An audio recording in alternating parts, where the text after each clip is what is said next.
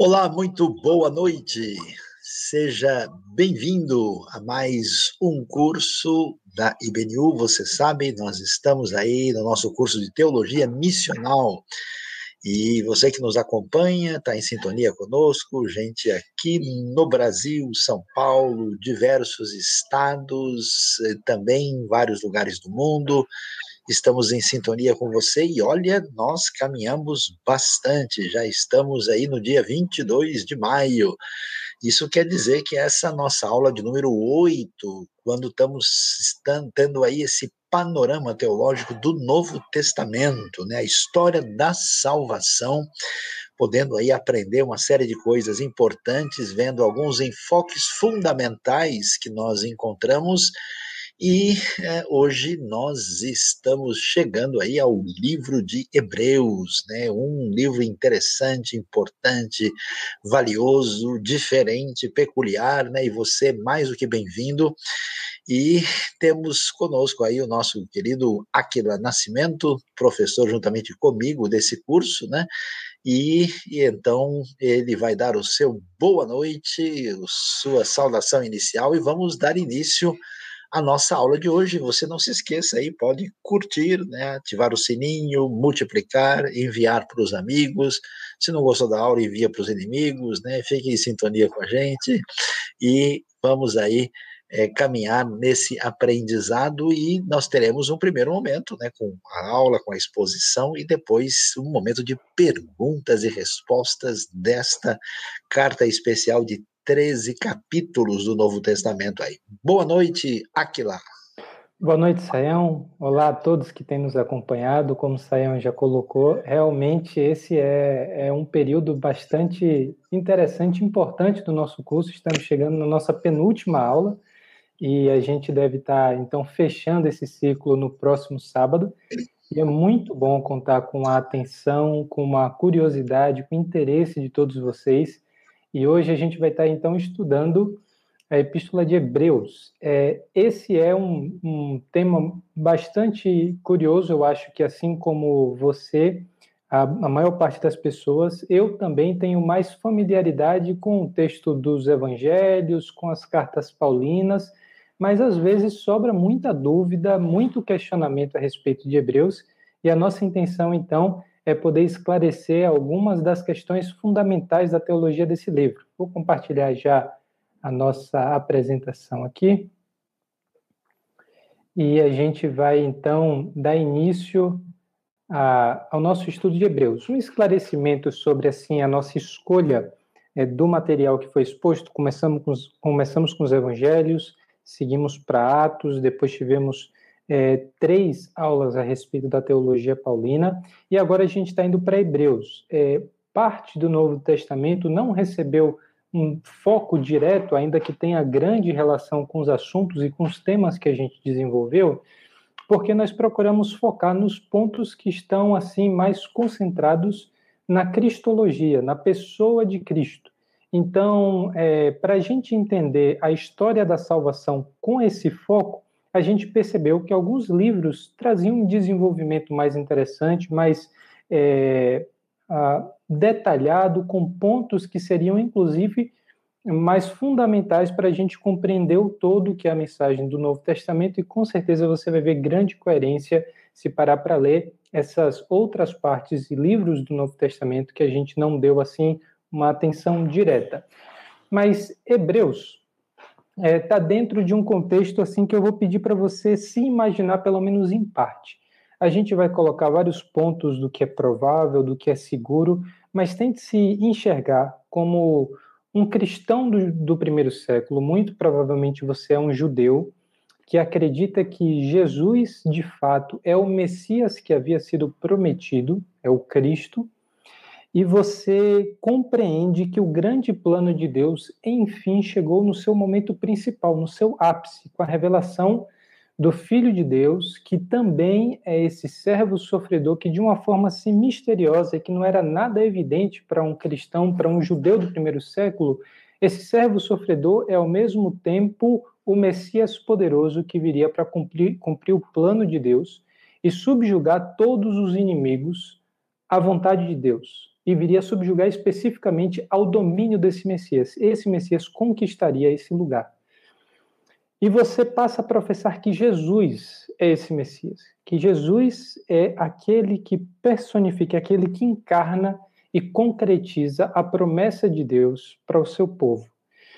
E a partir do momento que você começa a professar que Jesus é o Messias, começa a partilhar o pão com outras pessoas que são é, dessa mesma, que tem essa mesma crença, que compartilham dessa mesma perspectiva a respeito da promessa de Deus, e começa a se reunir com essas pessoas, a pregar essa mensagem, a se envolver com aquilo que tem sido o, a grande transformação causada por esses primeiros discípulos de Jesus, você, em consequência, passa a sofrer perseguição.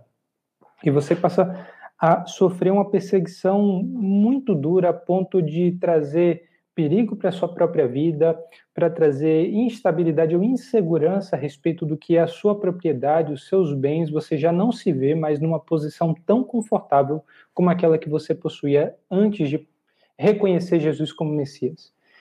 E esse cenário de grande perseguição, de grande sofrimento, foi aquilo que muitos dos primeiros cristãos que eram judeus experimentaram, e a Epístola aos Hebreus procura conversar com uma comunidade que está passando exatamente por esse problema e lidar com o fato de que, diante desse sofrimento, a apostasia, a negação daquilo que eles professavam, era um problema real. Era um perigo que se fazia presente e poderia ser algo muito pior se viesse a ser compartilhado pela maior parte ou por boa parte da comunidade. Então, a carta aos Hebreus procura lidar com esse cenário e principalmente com esse problema. Então, entrando na questão de autoria e destinatários, a gente pode assim afirmar que esse é um problema ainda em aberto. Existem muitas possibilidades. Acho que no período das perguntas a gente vai poder é, detalhar algumas, alguns desses cenários. Mas a autoria é um problema em aberto e também exatamente a convicção do, do destinatário para a carta aos Hebreus é, de certa forma, uma incógnita, mas nesse segundo ponto a gente tem muito mais é, segurança de que eram provavelmente judeus que se é, converteram ao cristianismo, seria mais preciso ou melhor a gente dizer que são judeus que passam a reconhecer Jesus como Messias, são do caminho, aquilo que a partir de Atos vai ser reconhecido como cristãos, e eles é, então, lidam com, com esse cenário de perseguição no primeiro século por conta da sua fé e eles é, recebem essa carta de alguém que escreve a partir de Roma, muito provavelmente pela sua missão à Itália, em Hebreus 13, 24. Essa perseguição, então, provoca o problema da apostasia em alguns, a carta aos Hebreus procura remediar esse cenário, e a gente percebe, então, que esse contexto de judeus cristãos do primeiro século é o que mais consegue dar conta dos dados que compõem essa carta. Mas existem algumas partes que são mais difíceis de harmonizar quando a gente parte do ponto de que esse é o público para qual a carta está sendo escrita, de judeus cristãos. Porque não cita a controvérsia dos judeus cristãos diretamente, aquilo que talvez fosse a dificuldade dos judeus cristãos convivendo com os judeus não cristãos ou com os gentios cristãos dentro da mesma comunidade, é, que é uma coisa que é mais desenvolvida em Paulo. Jesus é colocado como superior ao Antigo Testamento nas questões do sacerdócio especificamente, a gente vai ver isso com bastante detalhe, mas Jesus não é colocado como superior ao judaísmo. E isso talvez fosse um cenário mais provável se a gente estivesse olhando para um público que estava abandonando a sua fé em Jesus como Messias para retornar a um judaísmo que não reconhecia em Jesus a figura do Cristo, do Messias.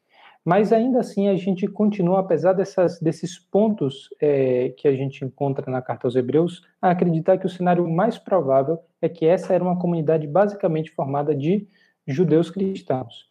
E a teologia de Hebreus, isso é o ponto mais importante para a gente nesse estudo. A teologia de Hebreus pode ser entendida com algumas dessas questões ainda em aberto, com algumas interrogações sobre o contexto específico dessa comunidade e sobre o autor dessa carta.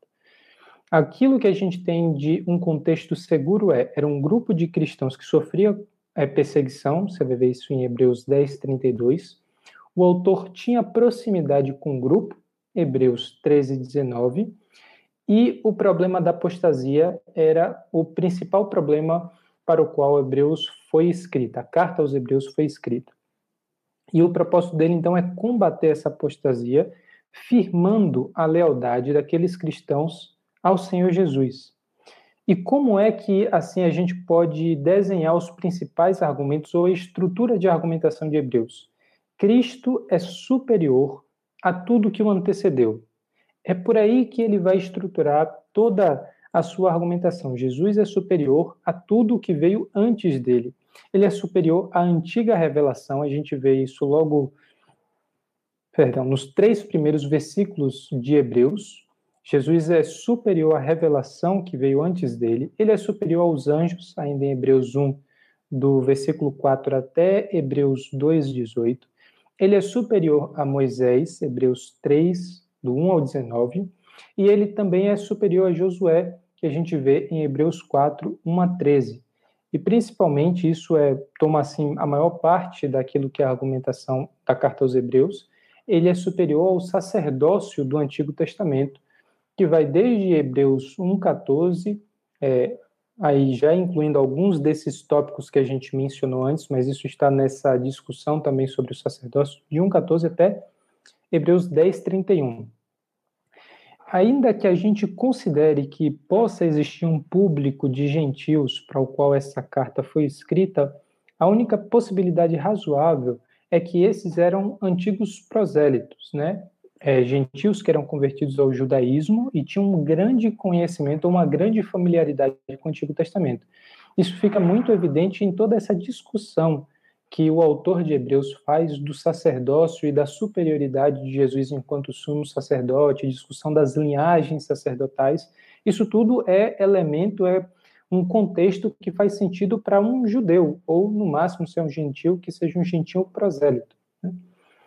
Ah, e aquilo que a gente percebe de visão de mundo em Hebreus é um ponto de bastante debate entre os teólogos. A gente tem dois dualismos, e aqui você pode ficar assim um pouco desconfortável ou surgir uma dúvida que a gente veio sempre enfatizando, tanto nesse curso quanto é parte assim, da teologia fundamental também da IBNU, de que a, a gente não enxerga, porque entendemos que o Novo Testamento e o Antigo Testamento também não ensina que o mundo é visto na realidade espiritual e na realidade não espiritual simplesmente. Existe a realidade espiritual e imaterial, que é perfeita, boa, e a gente está vivendo hoje numa realidade inferior, que é material, até que nós sejamos libertos dessa nossa prisão, que é a matéria, o corpo, para a gente ir para o mundo das ideias. A gente não enxerga que essa é a perspectiva bíblica, seja do Antigo ou do Novo Testamento, e talvez você possa confundir isso com aquilo que a gente acabou de afirmar, que é existem dualismos em Hebreus, e isso foi ponto de muitas dúvidas, inclusive de algumas hipóteses de que o próprio essa porção do Novo Testamento, o próprio livro de Hebreus, foi influenciada pela filosofia grega. E quais são os dualismos que marcam a teologia de Hebreus? O dualismo do espaço, que é quando ele fala daquilo que pertence ao céu celeste, essa realidade que está em que Cristo está sentado à direita do Pai, esse mundo então celeste e real versus o mundo terreno e transitório que nós vivemos. Existe essa separação de espaços, acima, céu celeste e real, e esse mundo terreno como tendo uma característica que é transitória e na forma como nós experimentamos ele não é eterno existe também esse dualismo do tempo, que tem a ver com a escatologia de Hebreus. A era presente, aquilo que nós estamos experimentando e aquilo que a gente vem falando nas últimas aulas, é, a era marcada por essas experiências de sofrimento, de perseguição, que era um problema real para os hebreus. Lembre-se que no Novo Testamento, teologia não é uma coisa assim é que se constrói no vácuo, fora de um contexto, que as pessoas não têm ou não veem nenhuma relação com aquilo que elas gostam de pensar, discutir e falar e aquilo que elas estão passando no momento. é sempre algo que deriva da situação em que eles estão inseridos. E por isso a questão também da dualidade do tempo se entende nesse contexto. Existe essa era presente e essa era vindoura numa relação que não é assim tão direta simplesmente como quando Jesus vir é que vai começar essa era vindoura, mas de uma certa forma a gente experimenta essa era vindoura no tempo presente. Então, o nosso tempo ele é a mistura dessa era presente e dessa era vindoura. E quando a gente então fala de dualismos, é, aquilo que está acima e aquilo que está abaixo, aquilo que é era vindoura, aquilo que é era presente, o tempo presente, a gente pode se perguntar: isso não é exatamente a definição de uma influência grega? Isso não é a conversa de Platão? Platão não falava de um mundo que a gente experimentaria a partir da morte, em que a alma iria para o mundo das ideias, o mundo das formas perfeitas, o mundo em que tudo aquilo que hoje a gente só conhece assim como uma mera imitação, a gente irá experimentar de uma forma imaterial e perfeita no futuro. De fato, a gente pode dizer que isso se parece com Platão. É, e foi levantada uma hipótese de que Filo, que foi um filósofo judeu que viveu no primeiro século, teria influenciado o pensamento que a gente vê aqui no autor de Hebreus. Ah, supostamente, Hebreus seria uma leitura da mensagem do Evangelho por meio dessas lentes que Filo propõe, que no fundo é as lentes que Platão propõe, porque Filo reinterpreta, ele sendo judeu, a esperança judaica conforme a filosofia de Platão. Ele tenta ler aquilo que é a expectativa do seu povo a partir dessas categorias filosóficas de material, imaterial, superior é, e inferior, aquilo que é eterno e aquilo que é efêmero, que é passageiro. E a gente percebe que existem dois mundos, existem esses contrastes com muita clareza em Hebreus, mas não necessariamente a única explicação, e na minha opinião, não é definitivamente a melhor explicação para esses contrastes, é perceber uma influência da filosofia grega no livro de Hebreus. A gente tem na verdade, é, dois mundos diferentes, ou duas dimensões diferentes do mesmo mundo criado por Deus, da mesma realidade criada por Deus, e essas dimensões é que são contrastadas, mas não necessariamente como sendo um das ideias e um da matéria. Você tem instituições sacerdotais sendo comparadas com assim muita clareza e demonstrando talvez da forma mais clara como é que Hebreus enxergava essa questão do dualismo. Isso você vê com muita nitidez em Hebreus 8 e 9. Você percebe que o templo, que era, uma, é, que era um símbolo e que era um espaço sagrado, que organizava o povo, que dava sentido para muito daquilo que era a relação do povo com Deus, é, e que então era talvez o ponto mais importante geograficamente, não talvez, mas com toda certeza, o ponto mais importante dentro da geografia de Israel, esse templo que ficava em Jerusalém, mas que antes é, foi simbolizado pelo tabernáculo, era na verdade uma sombra daquilo que deveria vir. O próprio santuário que era o tabernáculo foi feito a partir de uma cópia ou a partir daquilo que é o verdadeiro santuário que estava nos céus e foi mostrado para Moisés no monte, como a gente vê registrado em Êxodo 25, 40. Por exemplo, a gente vê em Hebreus ainda uh, 8,5 que ele afirma: eles servem num santuário que é cópia e sombra daquele que está nos céus, já que Moisés foi avisado quando estava para construir o tabernáculo tenha o cuidado de fazer tudo segundo o modelo que lhe foi mostrado no monte. Isso é interessante. A gente às vezes passa batido ou no texto de Hebreus 8:5 ou então lá no texto de Êxodo 25:40 e não percebe como é curioso aquilo que é o tabernáculo construído pelo povo foi mostrado segundo um padrão perfeito por Deus para Moisés e que esse sim representa o tabernáculo eterno ou santuário eterno. É, a gente percebe então que esse tabernáculo, que era ponto de organização, ponto fundamental e de manifestação de poder de Deus, era um tabernáculo conforme um outro modelo que era superior àquele que de fato foi construído. A lei também é tratada da mesma maneira em Hebreus. A lei é sombra dos benefícios que o povo de fato é, viria a desfrutar. Eu vou pedir para que você abra então a sua Bíblia em Hebreus. Como eu falei no começo, eu acho que Hebreus é um texto que a gente tem pouca familiaridade em comparação com os evangelhos ou com os textos paulinos, e por isso eu coloquei alguns textos aqui diretamente, mas eu gostaria que nessa aula em especial você abrisse a Bíblia e passeasse em alguns versículos para que percebesse essa estrutura, os principais argumentos teológicos e que você ganhasse também um pouco mais de familiaridade com esse texto. Então, em comparação com as outras aulas, a gente deve abrir mais diretamente aqui o texto para ler algumas passagens do que outras, para a gente ter um pouco mais de clareza do que estamos falando. Então, Hebreus 10, 1 diz assim: A lei traz apenas uma sombra dos benefícios que hão de vir, e não a sua realidade. Por isso, ela nunca consegue por isso, ela nunca consegue, mediante os mesmos sacrifícios repetido, repetidos anos, ano após ano, aperfeiçoar os que se aproximam para adorar. Então, perceba como a lei é tratada apenas como uma sombra dos benefícios que hão de vir.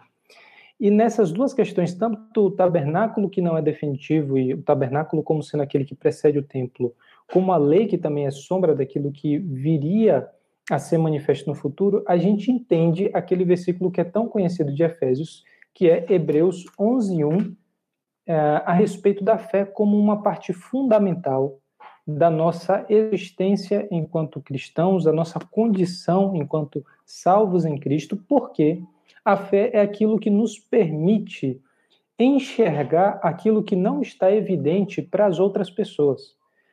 A fé é aquilo que permite a gente perceber essas realidades verdadeiras, mais reais do que qualquer outro sinal que antecedeu a Cristo, como a coisa que de fato é o mais verdadeiro, o mais concreto, é aquilo que dá sentido a todas as outras coisas. Hebreus 11:1. Ora, a fé é a certeza daquilo que esperamos e a prova das coisas que não vemos.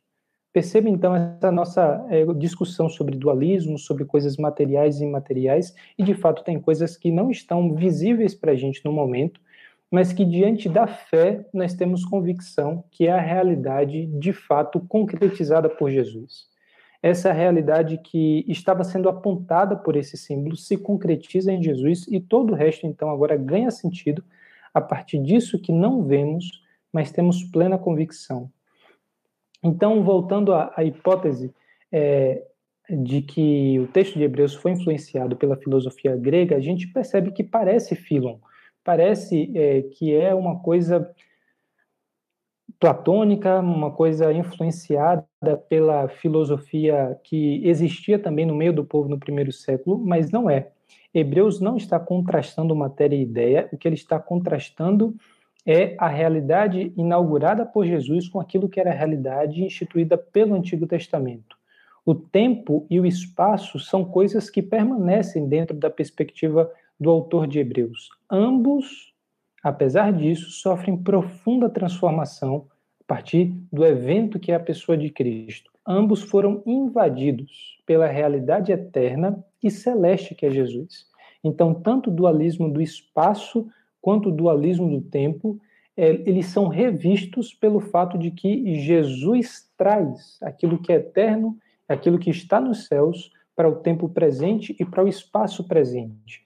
Essas duas categorias gerais de a gente compreender a nossa realidade, o tempo em que estamos e o espaço em que estamos, são ressignificados por Jesus. E agora essas coisas são invadidas pela eternidade e por aquilo que é a realidade dos céus, a realidade celeste, para então dar uma, um significado completamente diferente. E é importante a gente perceber que não só em Hebreus como nos outros livros, nada do que é realizado por Jesus, nada do que acontece em Cristo e que Cristo ah, nos traz como parte da sua obra é passageiro, é inferior, e Cristo está no meio da história. Cristo tem um corpo material. Então, essas coisas, tanto o tempo, quanto o espaço, quanto a nossa história, são redimidas de uma forma completa e eterna a partir da pessoa de Jesus. A obra de Jesus, e isso é um ponto fundamental de Hebreus, ela é definitiva. Não existe mais necessidade de complementar, é, não existe mais a necessidade de repetir e também não existe qualquer outra possibilidade de solução para aquilo que ele veio trazer solução.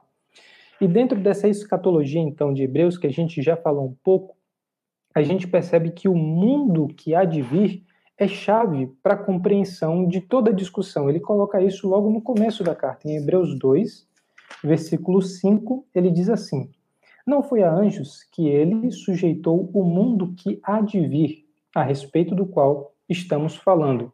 Então ele localiza toda essa conversa sobre a apostasia, sobre a lealdade das pessoas a Jesus, sobre a firmeza da fé daquelas pessoas, diante da perspectiva de que existe um mundo que há de vir. E a gente só consegue viver corretamente, viver de forma coerente no tempo e no espaço presente, quando a gente tem essa perspectiva do mundo que há de vir. E eu acho isso muito curioso. Tem é, partes da Bíblia que são completamente, é, não partes, é, na verdade, toda a mensagem bíblica, incompreensíveis quando a gente não leva em consideração que as respostas para os nossos anseios mais profundos não são ah, atingíveis, a gente não consegue alcançar tendo como perspectiva apenas esse sol, tendo como perspectiva apenas essa era em que nós estamos vivendo, não considerando o fato de que a era eterna também já foi inaugurada, mas a era vindoura já foi inaugurada.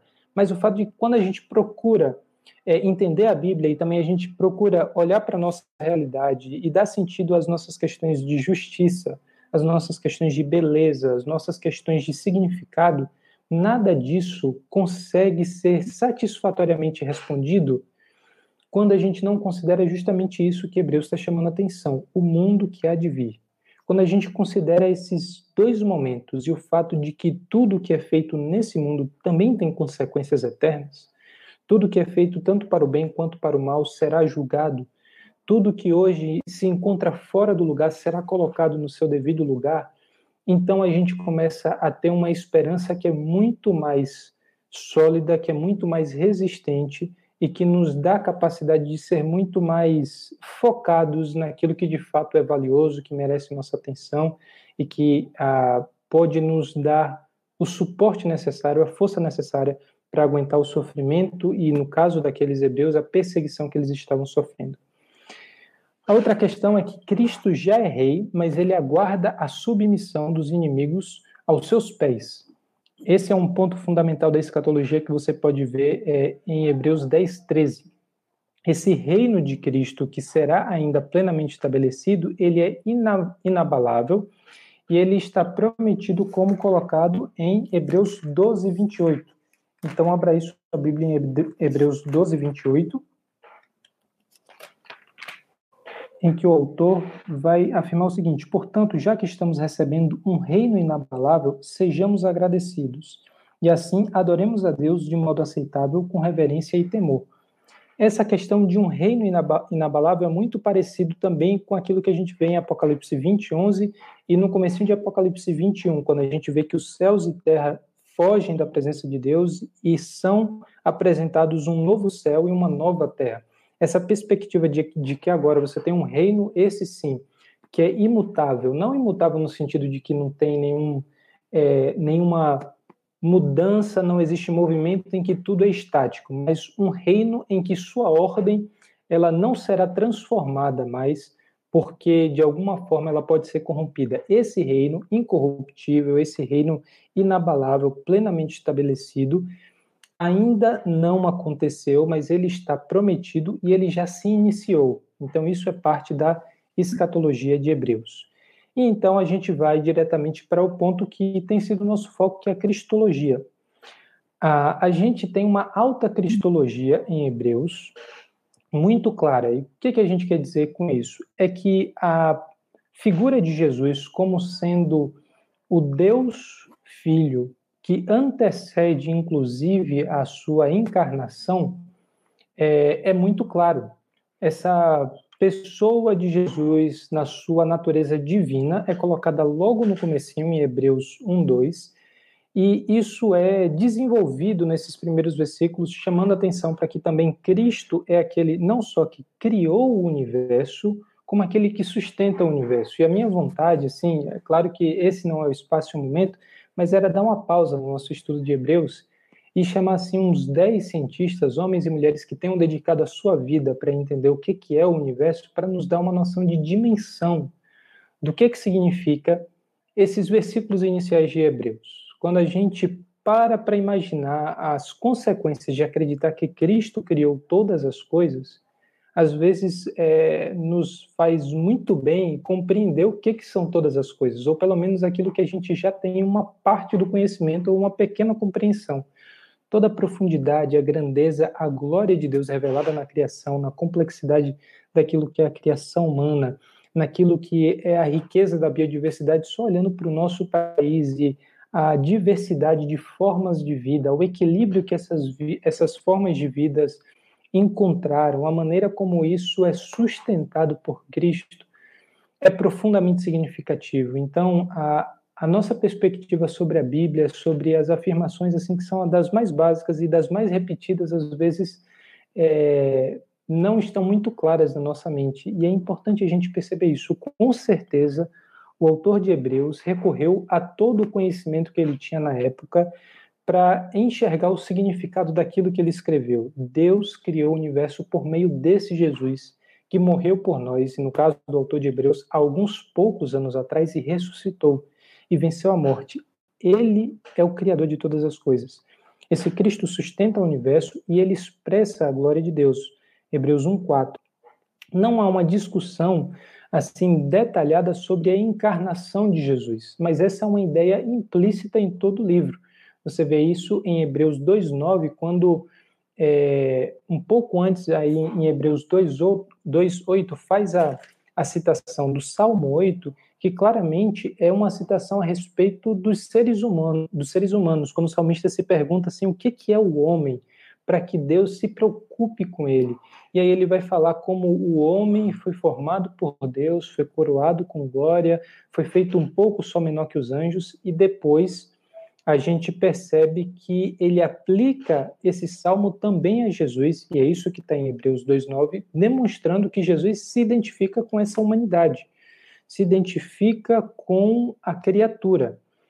E um dos títulos mais citados que a gente tem em Hebreus é de Filho de Deus. Então, se por um lado está implícito com bastante clareza a encarnação de Jesus, a sua filiação a Deus também é uma coisa muito recorrente. Ele é o herdeiro de todas as coisas, voltando ao texto de Hebreus 1:2, ele compartilha da divindade e os anjos o adoram, coisa que não acontece com aquele que é apenas homem ou com a raça humana. Os anjos, eles não adoram a humanidade.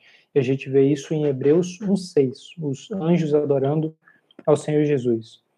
O uso da palavra Senhor é muito recorrente nas citações que o autor de Hebreus escolhe fazer do Antigo Testamento. Então, quando está se fazendo referência a Yahvé, você vê a menção a Yahvé por meio do título de Senhor.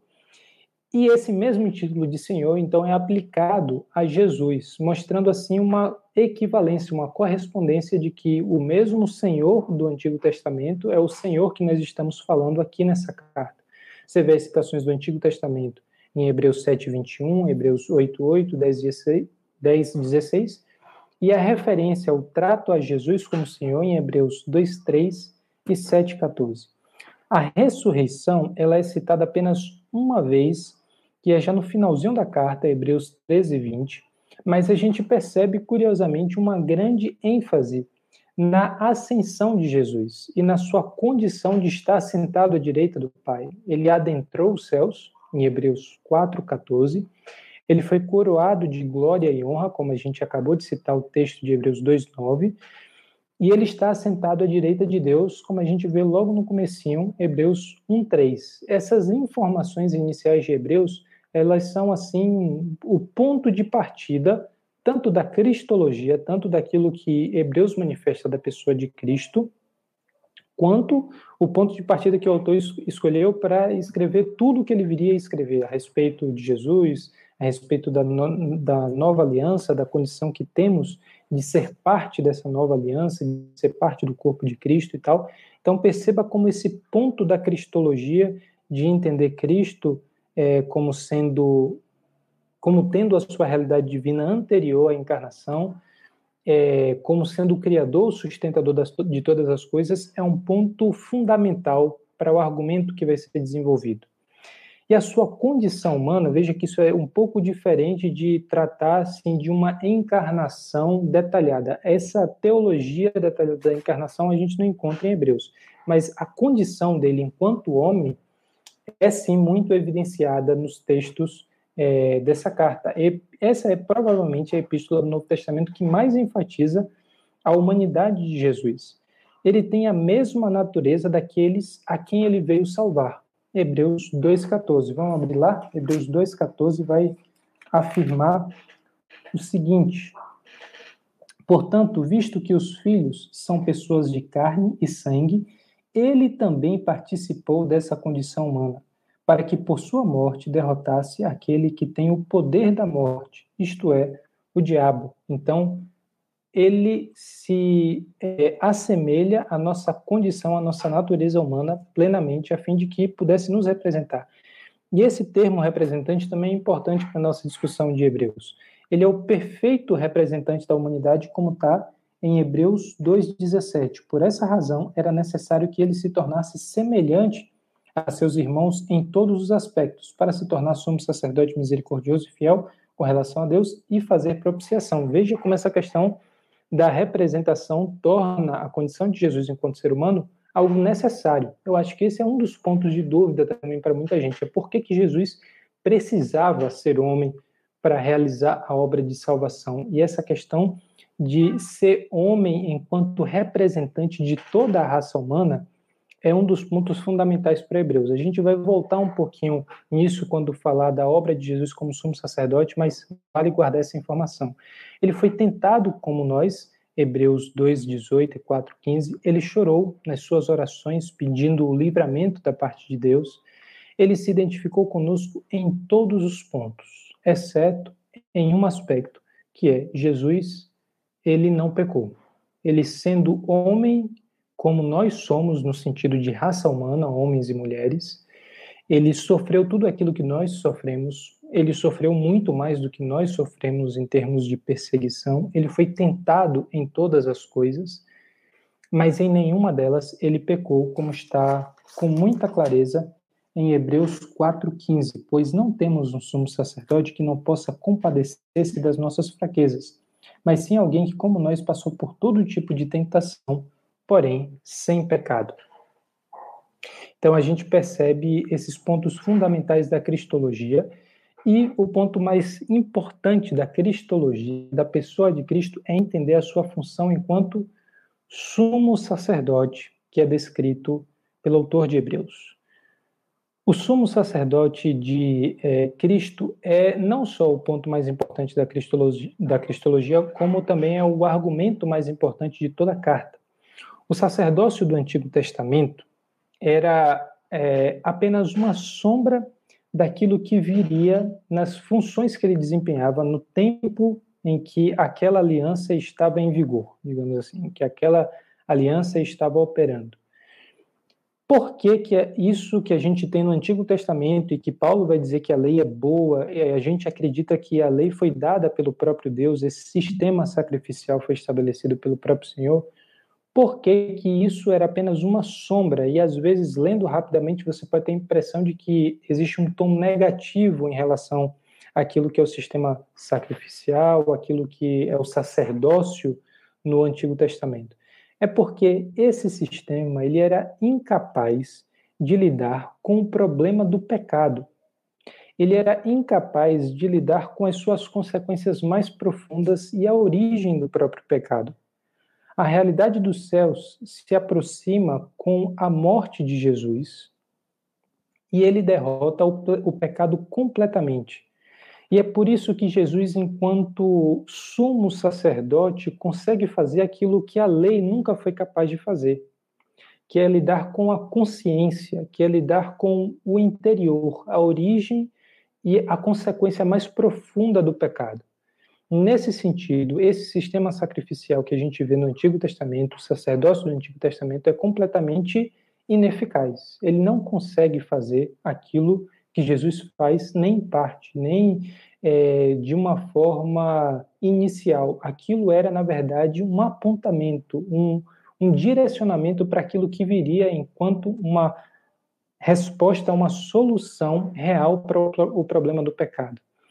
E é por isso que a apostasia é uma condenação certa. Aquele que é, nega a sua fé não tem outra alternativa para a solução dos seus pecados. E isso é tratado de uma forma muito dura em Hebreus. Quando você lê em Hebreus essa questão de que aquele que apostatou é, necessariamente ele será condenado, pode ser entendido de uma forma equivocada quando a gente lê à luz do nosso próprio contexto, mas no contexto que a gente falou de judeus cristãos do primeiro século que acredita que Jesus ele veio para solucionar o problema do pecado, que traz perdão para nós, traz justiça para toda a criação, estabelece esse novo céu, essa nova terra, essa nova criação que é tratada em João.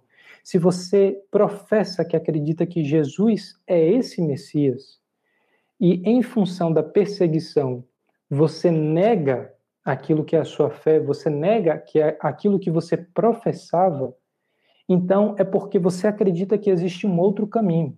Você acredita que essa perseguição, de alguma forma, é sinal de que Jesus não é esse Messias, não é essa pessoa toda poderosa, não é esse enviado da parte de Deus que veio trazer solução. E se você está negando ele, é porque você acredita que existe um outro caminho, uma outra solução para o problema do mal. E é por isso que fica muito claro dentro do contexto de Hebreus por que, que apostatar é ser condenado. É porque você está negando Jesus como sendo a solução para o perdão de pecados, para todo o mal que atingiu o mundo, a fim de seguir uma outra rota, um outro caminho, uma outra proposta de solução. E nesse sentido, de fato, ninguém vai duvidar ou ninguém vai discordar do fato de que não existe, não existe uma outra alternativa. Eu digo não há ninguém que venha afirmar isso dentro do contexto cristão, dentro das diversas linhas teológicas, das diversas maneiras de interpretar a questão de perda de salvação, a questão de acreditar como nós de que uma vez que nós somos salvos, nós temos essa condição garantida por Jesus. Ninguém vai é, contestar o fato de que aquele que passa a acreditar que Jesus não é o caminho para lidar com o problema do mal, de fato não encontrará qualquer outra solução, seja nas propostas que os fariseus, os saduceus ou qualquer outra linha do judaísmo estava propondo para aquele que era o público original é, da carta aos Hebreus. E a gente também tem um contraste entre aquilo que é o sacerdócio de Jesus e o sacerdócio da linhagem que vem por Arão. Esse é o argumento principal de Hebreus 5 a 10. Os sacrifícios rituais no Antigo Testamento eram incapazes de limpar as consciências. A gente vê isso em Hebreus 9, 9. Ah, não se retira pecados com sangue de animais, como a gente vê a afirmação assim de forma muito evidente em Hebreus 10, 4. Hebreus 10, 4 afirma o seguinte: Pois é impossível que o sangue de touros e bodes tire pecados eles alcançavam, e aí você pode se perguntar é, qual era o propósito, então, se eles não podiam ah, lidar com o problema do pecado, não podiam limpar o, o pecado, eles li, lidavam com a pureza ou a impureza cerimonial, que é o que está lá em Hebreus 9,3. Hebreus 9,3 afirma o seguinte: Por trás do segundo véu havia a parte chamada Lugar Santíssimo, onde se encontrava o altar de ouro para o incenso, a arca da aliança totalmente revestido de ouro. E aí ele vai descrever essas questões ah, da adoração no tabernáculo. Essa questão de estar cerimonialmente puro em condições, perdão, de Hebreus 9.3 era Hebreus 9.13. Ora, se o sangue de bodes e touros e as cinzas de uma novilha espalhadas sobre os que estão cerimonialmente impuros os santificam, de forma que se tornam exteriormente puros, quanto mais o sangue de Cristo, que pelo Espírito Eterno se ofereceu de forma imaculada a Deus, purificará a nossa consciência de atos que levam à morte, para que sirvamos ao Deus vivo. Então, essa descrição aqui que a gente leu, a, a um pouco antes em Hebreus 9,13, e ele chega a essa conclusão em Hebreus 9,13, era de que as pessoas, por meio desses ritos, se purificavam de maneira exterior a poder prestar adoração a Deus. E essa é uma ideia bem marcante no Pentateuco. O Deus Santo está no meio de um povo não santo, de um povo impuro. eles precisam procurar essa pureza e eles precisam estar em condições, ao menos do ponto de vista cerimonial, de prestar adoração a esse Deus Santo. Então, é esse conceito que o autor de Hebreus está resgatando aqui para dizer: do ponto de vista cerimonial, tudo bem, esse sacerdócio cumpria a sua função, mas do ponto de vista do pecado, que de fato é o problema, ele não tinha nenhuma capacidade de cumprir a sua função. E qual era a consequência? O povo era incapaz de se aproximar verdadeiramente de, de Deus. Hebreus 9:8 diz: dessa forma, o Espírito Santo estava mostrando que ainda não havia sido manifestado o caminho para o lugar santíssimo, né? o Santo dos Santos, o lugar de fato onde Deus ou a presença especial de Deus estava habitando e que tinha todas aquelas regras específicas para o sumo sacerdote, que uma vez por ano entrava para fazer o sacrifício tudo mais e tal. O fato é de que o, o povo que não conseguia ter o seu pecado tratado na dimensão mais profunda era incapaz de se aproximar de Deus, era incapaz de chegar ao lugar santíssimo. Sacerdotes representavam o povo, o povo e pecavam, assim como o povo. O próprio sacerdote, que era o representante, era parte também do problema, porque assim como os demais, ele pecava, precisava oferecer sacrifício pelo próprio pecado. O antigo sacerdócio era incapaz de trazer a perfeição ao povo. Hebreus 7,11. Se fosse possível alcançar a perfeição por meio do sacerdócio levítico, pois em sua vigência o povo recebeu a lei, por que haveria ainda necessidade de se levantar outro sacerdote segundo a ordem de Melquisedeque e não de Arão. E aqui ele está fazendo a menção a Jesus, que é tratado como esse sacerdote da linhagem de Melquisedeque. Jesus vem justamente porque aquele sacerdócio não podia cumprir a, função de trazer a purificação profunda dos pecados. E a perfeição, essa questão de ser um sacerdote perfeito, de estar completamente apto a entrar na presença de Deus justamente porque não se tem pecado, não se tem impureza nenhuma, essa perfeição é um tema muito importante em Hebreus. O objetivo da vida cristã é tratada em termos de perfeição. Aquilo que é a, a tradução da NVI para Hebreus 6.1 traz a tradução de maturidade mas também é, é a mesma conexão com uma ideia de perfeição. Essa palavra originalmente no grego traz a, a compreensão de alguém que está perfeitamente é, em condição de apresentar-se diante de Deus. Portanto, deixemos os ensinos elementares a respeito de Cristo e avancemos para a maturidade. O objetivo da vida cristã é chegar nesse ponto da maturidade ou da perfeição e da santidade. Jesus alcança a perfeição humana por meio de obediência e sofrimento. Esse é um ponto que às vezes a gente gosta de ignorar, né? Como o sofrimento teve um papel fundamental na vida de Jesus é, enquanto um servo que foi encontrado perfeito. Hebreus 2:10 afirma o seguinte: Ao levar muitos filhos à glória, convinha que Deus, por causa de quem e por meio de quem tudo existe, tornasse perfeito, mediante o sofrimento, o autor da salvação deles. O sofrimento foi um instrumento pelo qual Deus foi encontrado um servo perfeito na sua natureza humana, assim como ele já era perfeito enquanto a segunda pessoa da Trindade, Deus Filho. Cristo constrói o caminho de perfeição humana pelo qual podemos entrar. Ele é aquele que estabelece o caminho para que todos nós também possamos viver em perfeição. O antigo sacerdócio apontava justamente para essa realidade que Cristo concretizou. Ah, o sacerdócio perfeito de Cristo tem algumas qualificações assim que demonstram dentro da argumentação de, do autor de Hebreus porque que de fato ele é esse sumo sacerdote superior ao sacerdote que estava estabelecido até então. Primeiro, como a, antiga a linhagem sacerdotal, ele é apontado por Deus, ele não clama para si simplesmente essa autoridade de ser sacerdote, como a gente vê em Hebreus 5:5. Ele era completamente humano e isso é importante para a gente entender Jesus como sendo esse sacerdote que representa a raça humana. Eu falei no começo do estudo que a gente voltaria nesse ponto. Hebreus 2:17 traz uma informação é, muito importante. Por essa razão, era necessário que ele se tornasse semelhante a seus irmãos em todos os aspectos para se tornar sumo sacerdote misericordioso e fiel em relação a Deus e fazer propiciação pelos pecados do povo. A gente leu esse versículo um pouco antes e aqui nesse contexto você vê como é importante para Jesus a, atingir ou é, satisfazer todas as os critérios e as condições enquanto sumo sacerdote, ele precisava ser ser humano. Ele precisava partilhar da nossa natureza para representar toda a raça. E eu acho interessante que quando a gente discute a questão de pecado, a gente tem dificuldade de entender por que, que o pecado de Adão afeta a mim.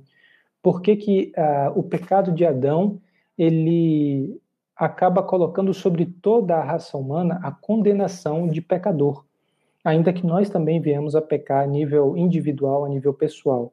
Mas esse Adão como representando a raça é um ponto de muita dificuldade, tra traz muita discussão mas a gente não tem a mesma dificuldade em perceber como Jesus é também representante de toda a raça. Jesus é aquele que representa o sacrifício por todos aqueles que pecaram. Então, ainda que exista a discussão dos que não estão em Cristo e dos que estão em Cristo, a discussão não, a realidade de que existem os que foram salvos por meio de Jesus e aqueles que não estão nesse corpo, o fato é que todos aqueles que estão em Cristo definem uma nova humanidade. Jesus é tratado como um novo Adão. Isso também é uma discussão paulina. E ele representa toda essa nova humanidade, toda essa nova criação, e o seu sacrifício é colocado, os seus efeitos são depositados sobre todos nós. Então, da mesma forma como a gente deve entender aquilo que é a representação de Adão, é, está na mesma categoria do que é a representação de Jesus para todo aquele que nele crê. A outra característica de Jesus como sumo sacerdote é que ele não pecou. Hebreus 4,15, como a gente já leu. E em distinção ao antigo sacerdócio, então, esses dois últimos pontos, tanto o fato de que ele não pecou, quanto esse de que ele não tinha que oferecer sacrifício por ele mesmo, é o que o estabelece como distinto da linhagem de sacerdotes que vem a partir de Arão. Jesus ele não tinha que sacri oferecer sacrifícios pelo fato de que ele foi perfeitamente obediente a Deus, de que ele não tinha pecado pelo qual se arrepender. Ele aprendeu essa perfeita obediência enquanto homem, a gente leu Hebreus 2:10, mas também Hebreus 5:9 e 7:28 demonstram isso ele vive e exerce esse sacerdócio eternamente, diferente dos sacerdócios dos sacerdotes a partir da linhagem de Arão. Ele é uh, um sumo sacerdote exatamente da forma que a nossa necessidade, que a nossa condição exigia. Como bem coloca Hebreus 7, 26. É de um sumo sacerdote como este que precisávamos, santo, inculpável, puro, separado dos pecadores, exaltado acima dos céus. A, a gente também percebe que ele é tratado aqui como um sacerdote da ordem de Melquisedeque. Vou só passar um slide porque teve uma repetição. Ah, não, teve repetição, não, tá certo. Ele é, é colocado como um representante da ordem de Melquisedeque e você, no meio de Hebreus, se pergunta, mas quem é Melquisedeque? Se não lembrava mais de Melquisedeque, ele não aparece em muitos capítulos, mas se você abrir sua Bíblia em Gênesis 14, você vai saber que referência é essa que está acontecendo aqui na carta aos Hebreus. Melquisedeque era rei sacerdote em Salém. Ele é representado naquela narrativa junto a Abraão, em que Abraão dá o dízimo de tudo aquilo que ele possuía, do que ele havia conquistado, e ele aparece e desaparece de uma forma abrupta do, do texto. Mas o importante é perceber que ele é retratado como um sacerdote do Deus Altíssimo, num período que ainda não existia nação de Israel, que não existia a linhagem de sacerdotes de Arão. Ele é encontrado como sacerdote do Deus Altíssimo e Abraão reconhece isso é, em Melquisedeque. Não existe registro de nascimento, não existe registro de genealogia nem de morte desses sacerdotes. E Hebreus reafirma a eternidade do sacerdócio de Melquisedeque, em Hebreus 7,3. E isso é colocado como um argumento, tanto o fato de que ele vem antes de Arão, como a eternidade é, do sacerdócio de Melquisedeque, como a superioridade do sacerdócio de Melquisedeque em relação ao sacerdócio de Arão, para colocá-lo como um sacerdote que é superior a todo sacerdote estabelecido a partir de Arão. Ele é anterior e ele é superior a Arão, justamente porque Arão é descendente de Abraão e Abraão entrega os dízimos a Melquisedeque. Cristo é ligado a esse sacerdócio anterior e superior a Arão. Cristo é retratado por Hebreus como esse sacerdote da linhagem de Melquisedeque. E a obra de Cristo, então, para a gente finalizar aqui as nossas questões principais da teologia de Hebreus, a obra de Cristo enquanto sumo sacerdote precisa ser entendido tanto do ponto de vista histórico do tempo que nós experimentamos, como essa realidade celeste que é trazida para a nossa realidade terrena. É, ele, Jesus, desempenha a função tanto de sacerdote como de próprio sacrifício. Isso é uma grande diferença, aquilo que a gente vê a função do sacerdote no Antigo Testamento, que apenas oferecia um sacrifício a Deus. Jesus é, é retratado tanto como sacerdote como o próprio sacrifício que é, é oferecido e Cristo oferece a si mesmo como um sacrifício sem defeito algum, Hebreus 9, 14 ele aniquila o pecado pelo sacrifício, como a gente enfatizou de tantas formas diferentes, como Hebreus coloca de tantas formas diferentes, de uma maneira que o antigo sacerdócio não podia fazer. Ele aniquila completamente o pecado, Hebreus 9, 26. E a sua morte purifica de pecados. Hebreus 1, 3, como a gente já leu e já mencionou algumas vezes no nosso estudo.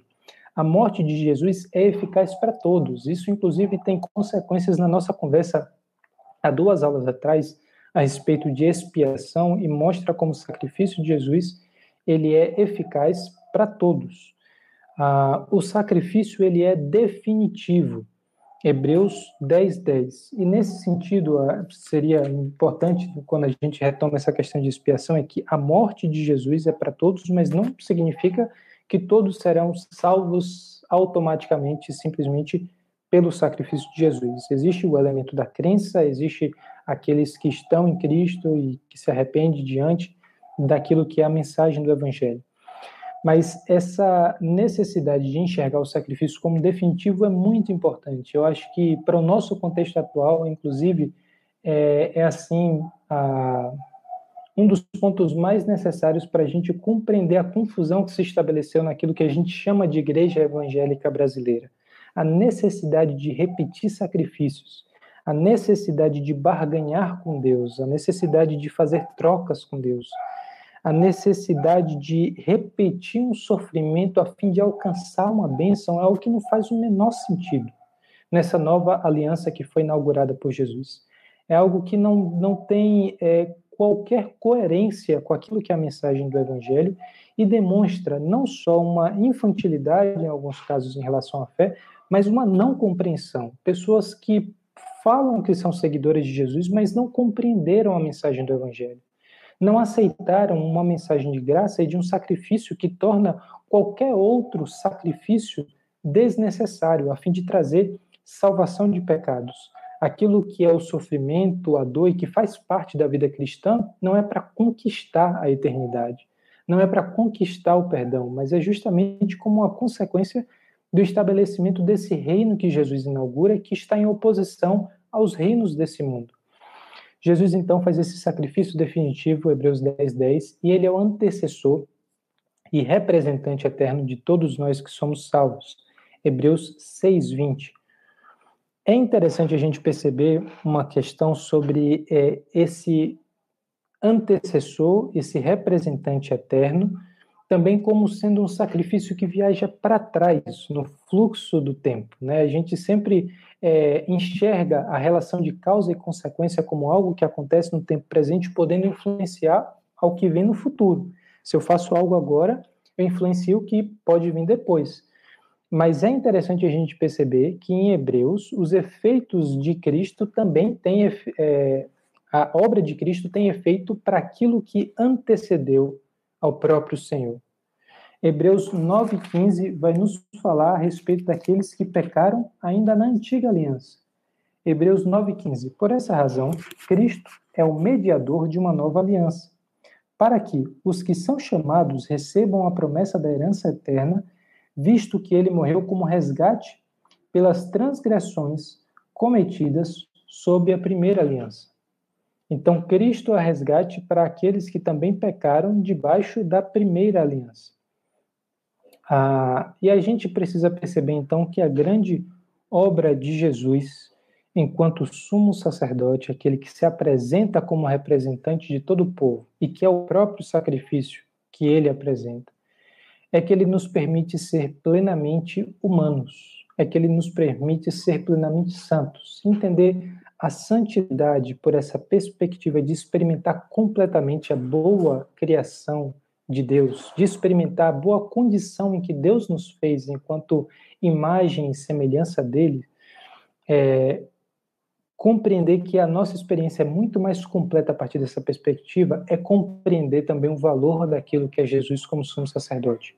Porque por meio de um único sacrifício, ele aperfeiçoou, ele tornou perfeito para sempre os que estão sendo santificados. Nós que estamos nesse caminho, e assim como os cristãos, como os judeus cristãos do primeiro século, estamos também passando pelo nosso tempo de pregar o evangelho, de viver a mensagem do reino e de sofrer consequências em muitos momentos de perseguição, de dor, em alguns momentos de dúvida, mas em último caso sendo sempre reafirmados em nossa esperança, que também é outro tema é, constantemente trabalhado pelo autor de Hebreus, a nossa esperança de que Cristo nos aperfeiçoou para sempre e nós estamos sendo santificados por meio da sua obra definitiva. Existem alguns outros pontos importantes de Hebreus que vale a pena serem estudados, essa questão da nova aliança, da nova vida que há em Cristo, mas por uma questão de tempo e também para o foco do nosso curso, a gente encerra por aqui o nosso estudo uh, principal de Hebreus e agora a gente vai responder as perguntas que vocês colocaram aí no chat.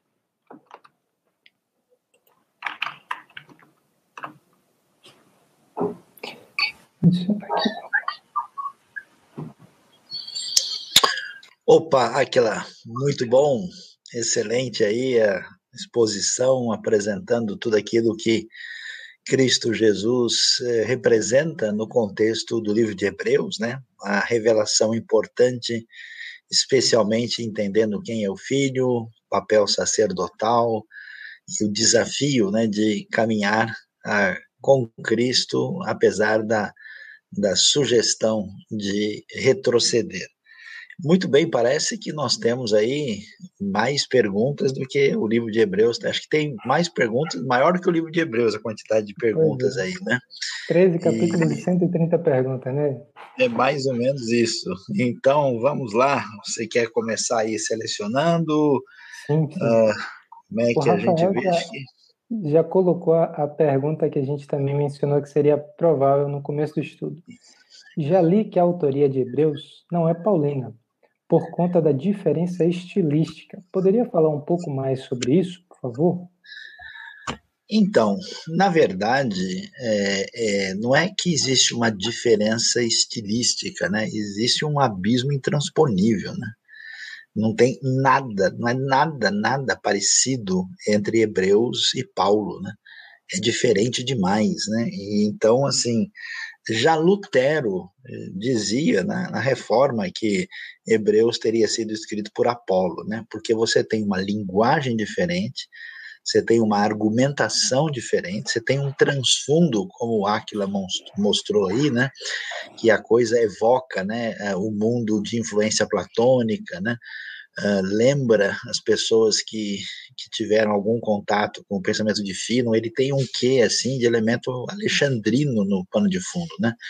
É muito diferente demais, né? E, além disso, Uh, a gente tem uma informação interessante é, que aparece em Hebreus 2, verso 3, que diz assim: Como escaparemos nós se negligenciarmos tão grande salvação? Esta salvação primeiramente anunciada pelo Senhor, atenção, foi-nos confirmada pelos que a ouviram. Quer dizer, o autor se inclui em ter recebido essa, essa mensagem através daqueles que primeiro a ouviram. Então, ele se coloca como alguém de segunda geração. Historicamente, tem havido muitas sugestões da autoria de Hebreus, né? desde Apolo, alguns estudiosos alemães do século XIX até diziam que podia ser Áquila e Priscila, né? Teve muitas pessoas, e recentemente, entre alguns estudiosos conservadores, tem gente tentando uh, sugerir a possibilidade de Lucas, o que também é uma coisa que não é tão fácil de ser comprovada mas eh, Hebreus não se parece em nada com o material paulino, especialmente quando visto no grego e analisado a sua própria teologia. Legal. A, a Carol também faz uma pergunta que é muito interessante. Eu não tinha pensado nessa possibilidade, mas podemos dizer que Hebreus apresenta uma dualidade, mas diferentemente da grega, elas não são opostas, mas sim complementares? Então, essa, essa questão é uma questão mais difícil, né? Porque é, o que, que acontece, né? De certa forma, na própria Bíblia existe uma dualidade, né? Porque quando a Bíblia fala da criação, diz que Deus criou céus e terra, né? Uhum. Existe uma, uma diferença na realidade da nossa experiência sensível imediata e aquilo que está além disso, né? A Bíblia reconhece uma realidade, digamos, uh, do mundo espiritual, do domínio de Deus, de anjos e assim por diante, né? Só que diferentemente do pensamento platônico e grego, no pensamento platônico você tem o que a gente chama de uma dualidade metafísica, né, essencial, é um, é, um, é, um, é um departamento de dois andares distintos, separados, dos quais o de baixo é inferior. Né? Como a Bíblia dá uma ideia de Deus ser o Senhor de toda a criação, ela não sugere que o material, o corpo, é, é, inferior e nem que existe uma relação de descontinuidade absoluta entre a realidade perceptível e não perceptível. Então, assim, é um jeito diferente de perceber essa dualidade fenomenológica diante de nós, né? Alguns estudiosos, quando falam de Hebreus, eles dizem o seguinte, que sabendo que o transfundo do que, dos que receberiam principalmente a carta era conhecer um judaísmo mais helenizado, com essa influência é, do tipo da de Philon, influência alexandrina, a linguagem que envolve o domínio né, divino no tempo e no espaço, ela é a, a, apresentada numa sintonia de entendimento que leva em conta o pano de fundo daqueles que estão ouvindo. Uh, então, é, ela está dizendo, ó, esse negócio aqui é superior, que tudo que vem de Deus vem de uma realidade que está diante do próprio Senhor. Então, se Deus manda fazer um tabernáculo que representa a sua presença, é, esse tabernáculo tem origem né, no próprio Deus, só que ele é fisicamente feito aqui, né? E aí Hebreus fala o tabernáculo cujo modelo está nos céus. Agora a pergunta é, será que Deus tem, né, um, um, como é que chama lá, um tabernáculo de brinquedo lá, como é que é aquele, aquele, aquele que o, pessoal faz de Lego, né, um tabernáculo de Lego na eternidade, lá onde ele fica montando, né? Eu não sei se o texto tem qualquer intenção de dizer isso, hum. né? Mas uh, ele mostra que a referência última que dá origem a esse elemento simbólico tem presença em Deus. Então, de certa forma, tem uma analogia com o mundo grego, né? mas não é, é como o Máquila bem pontuou, não é, não pode se dizer que nós estamos diante de um enfoque meramente platônico, neoplatônico, mas pelo menos um enfoque que interage com esse pano de fundo. Uhum. É, é, interessante também, Saio, nas discussões sobre escatologia, é, chamar a atenção que tanto isso de Hebreus quanto lá em Apocalipse demonstra que é, é a separação entre essas dimensões que deixa de acontecer, né? É, a gente não vê e experimentar a realidade que hoje só tem nos céus a partir dessa obra completa de Jesus, né? Essa cortina que parece que não a gente não perceba as coisas como acontecem lá e a gente só experimenta aqui, é que passa por uma grande transformação por essa obra completa de Jesus, né? Ah, Exatamente.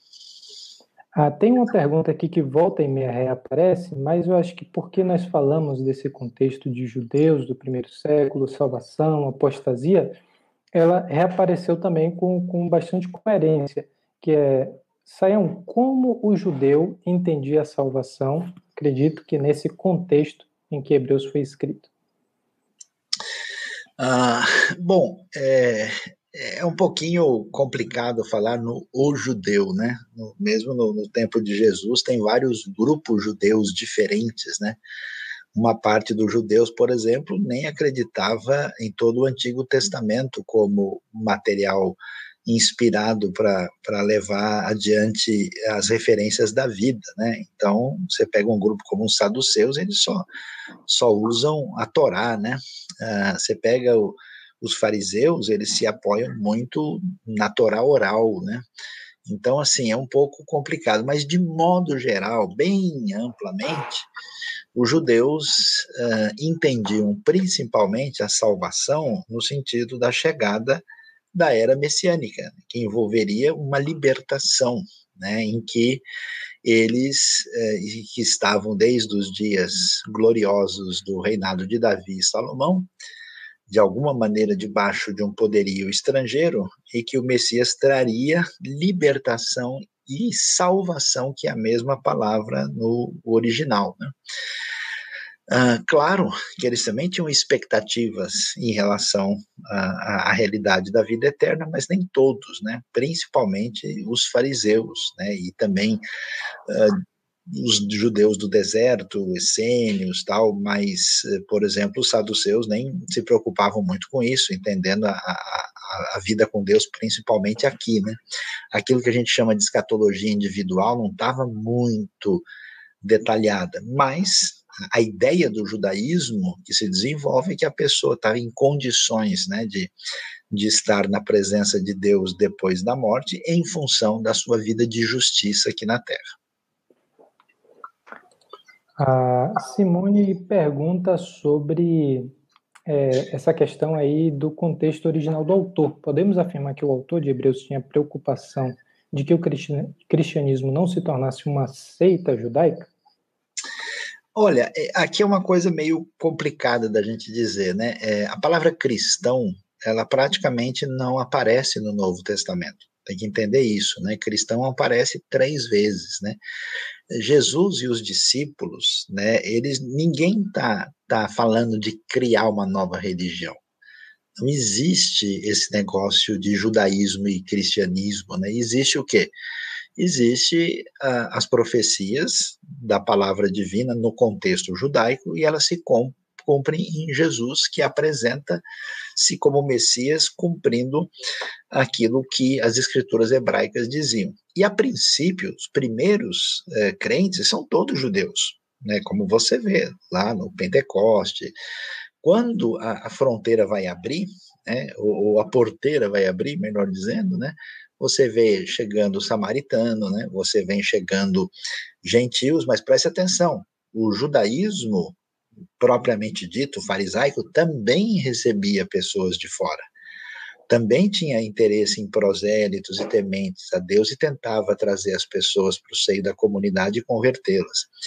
Qual é a diferença? É que quando a fé em Jesus chega e ela começa a se expandir, a maneira como, especialmente, o farisaísmo entendia a lei, os maneirismos do legalismo e até as tradições que foram se desenvolvendo, se desenvolvendo aí pelo, pela própria tradição oral, a, a fé dos seguidores de Jesus rompem com isso, porque eles enfatizam Jesus, Jesus bate de frente com os fariseus. Olha, vocês estão colocando as coisas fora de lugar, né? Então, a ênfase na salvação pela graça e pela fé que amadurece muito nos escritos de Paulo, né?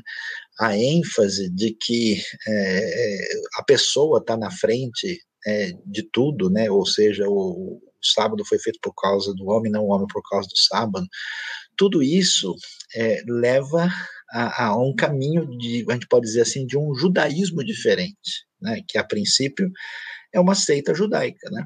Depois, sim, né, que há, um, há uma separação, uma distinção, e há formalmente um distanciamento que só se concretiza plenamente no segundo século. Por exemplo, você vê que Paulo, quando é preso em Atos, e quando dá qualquer complicação, Paulo vai dizer: Não, eu sou judeu. Escuta, o que vocês estão discutindo? Qual é o problema aí? O Galho vai perguntar.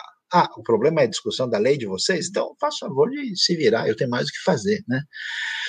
O que acontece em Hebreus é uma outra questão aqui, são crentes que são judeus e que estão passando por uma situação de dificuldade, ameaça de perseguição, que estão sendo tentados, né, a, diante de uma influência judaizante, a voltar para uma postura uh, de um judaísmo uh, rabínico, farisaico, que tem como elemento fundamental a rejeição de que Jesus é o Messias. Então, nesse sentido, a coisa entra num elemento que é divisor de águas, né? E aí sim, aí você tem um caminho que Jesus já tinha mostrado uma distinção, então não é exatamente que eles estavam pensando em cristianismo que não virasse uma seita judaica, mas em judeus que não voltassem para uma é, visão inadequada do Antigo Testamento e especialmente uma visão que fosse referendada pela hermenêutica desse pressuposto essencialmente ligado ao jeito farisaico ou né, de algum tipo de judaísmo anti-Jesus que pudesse é, sugerir. O povo sabia na época que o sistema sacrificial era apenas um apontamento para o Messias que haveria de vir? Eles sabiam que quando o Messias chegasse, ele substituiria esse sistema? Essa é uma pergunta mais, mais complicada, né? Porque é, o povo não estava muito ligado nisso, né? Quando Jesus entra em Jerusalém e o pessoal está gritando Osana, Osana, né? Literalmente, Roxia na, né? Quer dizer, livra-nos, liberta-nos, Senhor. Quando, quando você chega e vê a grandiosidade das obras do Herodes, né? E você conhece a política é, de impostos do Império Romano e a maneira cruel de dominar uh, silenciosamente sobre os outros, você vai entender o que, que é esse grito messiânico, né? Dessas pessoas dizendo, olha, quando é que o filho de Davi vem, né? Quando é que ele nos livra? Eles não estão pensando tanto nisso, isso não é o foco principal. Tanto é que, mesmo nos evangelhos, você não tem tanto essa teologia sacerdotal de, sobre Jesus desenvolvida, né? Quando você lê nos evangelhos, você vê que Jesus é o ele é, ele, é, ele é, o Messias, ele é o filho de Davi, Jesus é divino, né? Jesus aparece como aquele que liberta aí no, no contexto uh, dos poderes do mundo espiritual. Jesus, ele é totalmente humano, mas você vai ver essa, essa, essa como o Aquila está falando de uma cristologia elevada, mais no pensamento de Paulo, e você vê isso em Hebreus, né? Então não é uma coisa assim latente.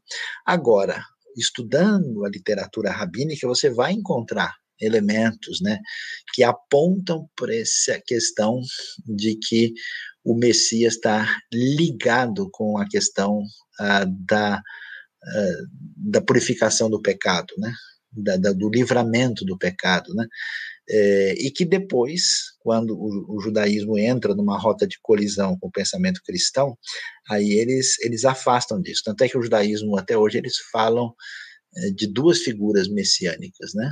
Eles falam do filho de José e do filho de Davi e tentam fazer uma separação, porque eles, todos os textos que vão nessa direção é, de apresentar a relação messiânica com com sacrifício substitutivo, eles são contornados ou realinhados para uma garantia de identidade, mas não era um elemento tão nítido no evangelho.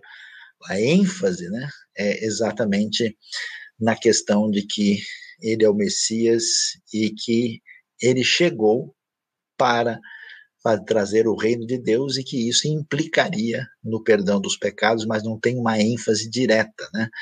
Eh, você tem alguns elementos, né? João, né? Eis o Cordeiro de Deus que tira o pecado do mundo. Você tem algumas coisas, mas não um detalhamento disso.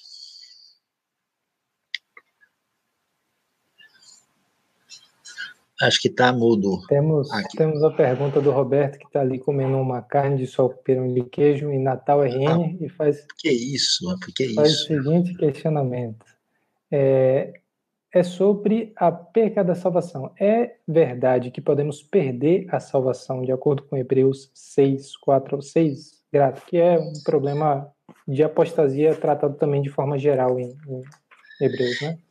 Então, sobre a questão da perda da salvação, é, a gente precisa entender o seguinte, né? É, o Aquila bem mostrou, né? Nós estamos num outro ambiente, num outro contexto, com outras perguntas, né? É, nesse contexto, as pessoas não estão pensando assim, olha, o sujeito ele levantou a mão, foi na frente, aceitou Jesus e agora ele não quer mais ir na igreja, né? Não é bem isso, né? A ideia de apostasia aqui é a ideia de você dizer o seguinte, ó, Cristo Jesus é bobagem. Isso não tem nada a ver. Eu estava errado. É, isso não tem nenhum sentido. Eu estou voltando atrás, né? Eu estou partindo para uma outra proposta, né? Então, o que que Hebreus 6 vai dizer exatamente? Ele vai dizer o seguinte: é, para aqueles né, que foram iluminados, provaram o dom celestial, tornaram-se participantes do Espírito Santo, e por que essa linguagem? Porque no pensamento corporativo bíblico, quando você faz parte da comunidade da fé, você de alguma maneira experimenta tudo isso. O espírito não age apenas individualmente, mas na comunidade. Então eles estavam dentro da comunidade. Então eles receberam iluminação, provaram esse dom que é uma referência à disposição de Cristo uh, para nós, eles participaram de alguma forma do Espírito, experimentaram a bondade de Deus, da palavra, os poderes da era que há de vir, e eles caíram. Esses que caíram são os que negaram a fé completamente. Não é alguém que escorregou, que cometeu um pecado, não. É impossível que eles sejam recuperados. A ideia é que um apóstata pleno, é, ele não volta atrás. Né? Ele não está nem dizendo que se a pessoa perdeu a salvação, está dizendo que o cara que apóstata não retorna. Ele não, não, não tem como ser restaurado, é tipo um Judas. É impossível que ele seja reconduzido ao arrependimento, porque eles estão crucificando de novo o Filho de Deus, sujeitando a desonra pública, né? E aí ele vai, né, dar a, a ênfase aí naqueles que agiram dessa maneira e que é, aparece paralelamente a isso Hebreus 10. O que quer dizer isso? Ah, do ponto de vista humano, olhando no cenário à nossa volta, dentro da comunidade da fé, a pessoa, a princípio, à primeira vista, ela perde a salvação. Ela parece ser uma pessoa salva, é tipo um Judas. Judas está entre os discípulos, ele está lá. Mas, é, se a coisa é vista do ângulo de Deus, né, que tem a visão completa no tempo e no espaço, tudo, essa pessoa não perde a salvação. Por isso que a Bíblia tem duas linguagens que a gente parece não entender. Diz coisas, por exemplo, saíram de nós porque não eram dos nossos, porque se fosse dos nossos, teriam permanecido conosco. Tem uma linguagem de que essa salvação é garantida. Então, olhando do ponto de vista de Deus, o verdadeiramente salvo nunca é salvo.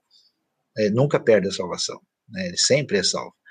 Aquele, olhando do ponto de vista humano, aqueles que estão na comunidade da fé podem até, em última instância, parecer salvos, mas não são no final. É, é interessante que a maneira bíblica de, de, apresentar isso, que ajuda a entender Hebreus também, é aquela famosa a parábola da, do, do bom semeador, do semeador, né, da boa semente, né, que cai porque a gente sempre raciocina assim, né? ou a pessoa é ou não é, né? Ou ele entrou ou não entrou. E o que aquela parábola mostra é que tem uns que nasceu alguma coisa, mas sufocou ali o calor, os espinhos sufocaram, os pássaros levaram. Então tem gente que de alguma maneira parece ser assim um, ter uma introdução no reino, mas ele não concretiza, ele não completa, né? Lembrando que a gente já mencionou isso aqui, que o Novo Testamento enfatiza que você é salvo, está salvo, está sendo salvo e será salvo, né? E nesse processo aí, alguns parece que não concretizaram de fato uma salvação plena. Hebreus não está querendo dizer que a pessoa perde a salvação, ele está dizendo que os apóstatas não têm retorno porque eles concretizaram a sua relação de ruptura em relação a aquilo que se deve com respeito a Cristo Jesus. Sobre esse último aspecto, eu achei muito curioso esse versículo de Hebreus 10, 14, que fala justamente que Deus nos aperfeiçoou eternamente, então ele já falou de uma condição completamente perfeita, eternamente, mas depois fala que a gente está sendo santificado, né? Então isso é curioso. Mas é interessante porque isso está muito dentro dessa coisa que você colocou, né? Que a gente vive no meio das duas eras, né? Então, uhum. é, é então é igual estar tá lá no, no, oculista fazendo o teste, no oftalmologista, né? Que, ó, tem hora que troca uma lente põe a outra, né? Esse aqui é para perto e esse é para longe, né? E Exatamente. aí a gente tem os enfoques diferentes aí. Legal. A, a carta de Hebreus foi distribuída para todas as igrejas da época? A gente tem algum indício? Olha, é difícil, é, essa é uma pergunta complicada, né? Porque Hebreus já é uma carta suficientemente misteriosa, né? É, existe uma série de estudiosos, assim, é, tanto é que o famoso Orígenes disse só Deus sabe quem escreveu Hebreus, né? Uh, as indicações né, é que a carta é, foi escrita antes da destruição do templo no ano 70. Mas pela maneira que ela é apresentada, ela parece ser aí escrita, pelo menos, na minha opinião, né, na metade do ano 60, 60 para diante. Né? E, aí uh, ela deve ter sido distribuída nesse contexto mais uh, imediato, né? E depois vem o momento difícil dos anos 70, onde as coisas se complicam, né? Mas nós não temos assim muito detalhamento para qual velocidade, como é que isso foi, mas ela nunca foi uma carta disputada, nunca teve qualquer tipo de problema muito sério na sua recepção e aceitação. Também vale lembrar para o Alessandro que talvez seja mais difícil obter dados específicos para Hebreus, mas a gente já tem bons indícios que no século II, né, boa parte do Novo Testamento já circulava entre as comunidades, a maior parte desses livros era foi copiado intensamente, né, já no segundo século e, e as pessoas tinham acesso também. É, e é bom lembrar que é difícil que qualquer carta fosse distribuída para todas as igrejas, Sim. né? Porque é. a maneira de distribuir no mundo antigo é muito difícil, demora, né? Por isso que vai, vai amadurecer tudo lá no segundo século mesmo. A Vânia Rezende pergunta: por que os judeus sempre precisam de sinais para quem crê em Deus? Acho que isso está nesse contexto de apostasias, vem perseguição e tal. Na verdade, os sinais não são um problema, né? Tanto que não são, que Jesus chega fazendo sinais. Né? O Evangelho de João todo, ele é, é marcado né, pelos sinais que comprovam, né? Tem, você tem ah, o termo semeion, né? Que quer dizer isso. Os judeus sabiam né, da, da, do poder de Deus, da história, sabiam que ela tinha sido milagrosa e por tantas vezes um profeta que se apresentava em nome de Deus apresentava-se com prodígios, né? E esses sinais são, são bastante importantes. E, e uma das razões por que as pessoas são culpadas diante de Jesus é que Jesus faz todo tipo de sinal possível. Jesus ressuscita mortos, né? E o que fica claro é que, mesmo diante dos sinais mais extraordinários, muitos não creem. Quando a Bíblia fala né, uh, que os judeus procuram sinais, os gregos procuram sabedoria, é que os gregos trabalham com esse contexto de revelação. Eles não têm essa ideia, então eles estão querendo explicações né, que sejam ligadas a uma sabedoria que passe pelo prisma uh, do entendimento deles, né? Tanto é que Paulo, quando vai pregar em Atenas, você vê que ele vai lá e apresenta um discurso diferente. Então, não é uma coisa necessariamente problemática a questão dos sinais. O problema sério se dá é que, mesmo diante de sinais, a pessoa tem a coragem de dizer: bom, você está fazendo milagres pelo poder de Beuzebu. Bom, aí nesse caso a coisa ficou difícil. Né? Então, esses religiosos que rejeitam uh, Jesus, que também é judeu, né, com os discípulos que também são judeus e estão vendo sinais, por isso muitos creem, mas a maioria não crê, especialmente os religiosos de Jerusalém. Legal, acho que isso também tem bastante relação com aquela parte que traz muita dificuldade, também, que fala do único pecado que não se pode perdoar e que se dá justamente nesse contexto, que atribui a Jesus, né? A ação de Jesus a Beuzebu e tal. E, e, eu acho que explica muito dessa, desse cenário de apostasia também.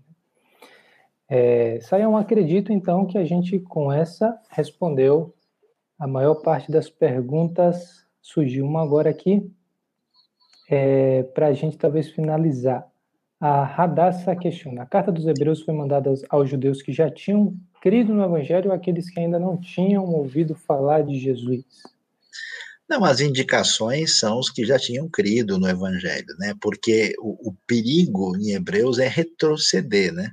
A ideia é essa. Eles já já ouviram, já tinham uma compreensão. Uh, agora, o que que ele vai dizer quando existe essa é, esse apelo, né, para eles retrocederem? É dizer, olha, se vocês retrocederem, qual é a base de vocês? A base é a antiga aliança? Vocês estão baseando o quê? Em Moisés? Pois é, vamos fazer uma comparação sobre a antiga aliança, a nova aliança, entre Moisés, Jesus, entre os anjos, tudo aquilo. E ele vai, vai dizer: vocês veem que não tem comparação, não faz sentido. Não eram judeus que não tinham ouvido ainda, senão a coisa não teria explicação. Legal. Obrigado, então, Sayão, pelas respostas e por todo mundo que participou ativamente, enviando perguntas, se interessando pelo conteúdo, às vezes complicado de entender, de Hebreus. E a gente, então, agradece a atenção de vocês.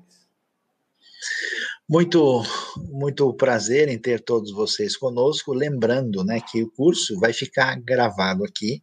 Como a gente tem dito, ele pode, né, ser aí devidamente reconhecido pela Faculdade Teológica, se você quiser fazer desse curso é um curso formal, né? Então entre em contato porque a gente vai passar os links, as orientações. Não se esqueça de se inscrever no canal, né? Porque nós vamos ter mais uma aula amanhã à noite às sete horas tem a nossa aula também que é do curso aí que está falando a respeito do ministério de Jesus. Nossa celebração amanhã é uma mensagem muito especial sobre o Espírito Santo, né, que vai ser às 10 da manhã e nos ajude aí curtindo, né, ativando o sininho, mandando para os amigos para que a gente multiplique aí o reino de Deus. Um abraço para todos, uma boa noite, para alguns um bom dia, para alguns uma boa madrugada aí. Muito obrigado, Áquila. Parabéns aí pela boa aula e que Deus nos abençoe a todos. Amém. Vou aproveitar até, deixa Saião. Quem está chegando no fim desse curso já fica ligado nos próximos cursos que virão a partir do mês que vem aqui nessa série de cursos de Teologia Missional, que com certeza vai ter um conteúdo é, que vale o tempo e a atenção de vocês. Uma boa semana a todos.